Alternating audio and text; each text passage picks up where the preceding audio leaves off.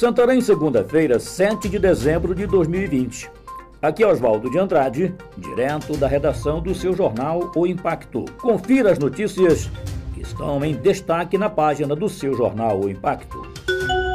Pará dificulta atividade empresarial ao encaminhar débitos ao cartório. A Secretaria da Fazenda do Estado do Pará está dificultando o exercício das atividades das empresas quando seus débitos são encaminhados ao cartório. É importante esclarecer que nem todas as CDAs são títulos da dívida pública, que se revestem de certeza e liquidez, uma vez que, na origem desses títulos, pode haver procedimento irregular da autoridade no processo de fiscalização, quando esse débito é constituído apenas pelo sistema, onde as informações são generalizadas. Juventude leva título da Copa Norte de Futsal no ginásio poliesportivo de Santarém.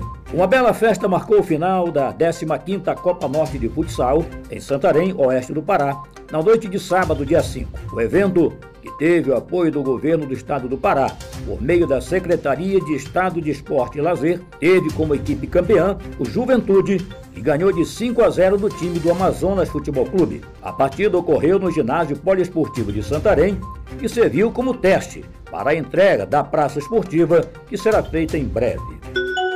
Em três anos de acolhimento de refugiados venezuelanos, Santarém segue com desafios. Uma programação interna, nessa sexta-feira, dia 4, marcou os três anos de acolhimento de refugiados venezuelanos, a maioria indígenas. Santarém os acolhe desde 28 de 2017, 28 de setembro de 2017, quando o município foi surpreendido com a chegada do primeiro grupo.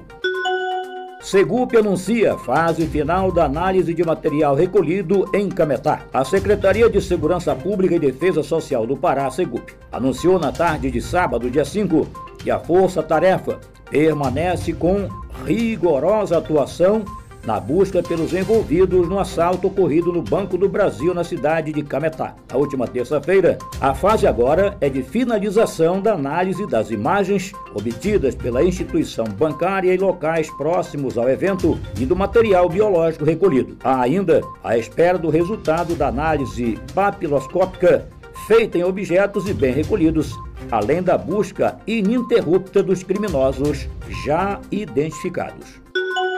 Casal é preso transportando quase 15 quilos de maconha em Novo Progresso. Um casal que transportava aproximadamente 15 quilos de maconha foi preso na madrugada de sábado, dia 5, no município de Novo Progresso, durante uma abordagem de rotina realizada por policiais da 7 Companhia Independente de Polícia Militar. O ônibus onde estava o casal foi abordado no quilômetro 9 da rodovia BR-163, no posto fiscal de parada obrigatória para veículos com passageiros e cargas. Durante a inspeção no coletivo que fazia a linha Goiânia-Santarém, um casal demonstrou atitude suspeita ao tentar se desfazer dos tickets de identificação das bagagens. Quase 300 mil famílias já receberam do Estado o benefício Renda Pará. Esse dinheiro vai me ajudar muito neste momento. Tenho dois filhos pequenos e vou poder comprar as coisas para eles, pois já não tenho nada em casa e estou sem trabalho fixo, disse entusiasmada Priscila Barbosa, moradora do bairro Área Verde, localizada em Santarém, região oeste do Pará. Para mais notícias, acesse www.oimpacto.com.br. Até a próxima e muito obrigado.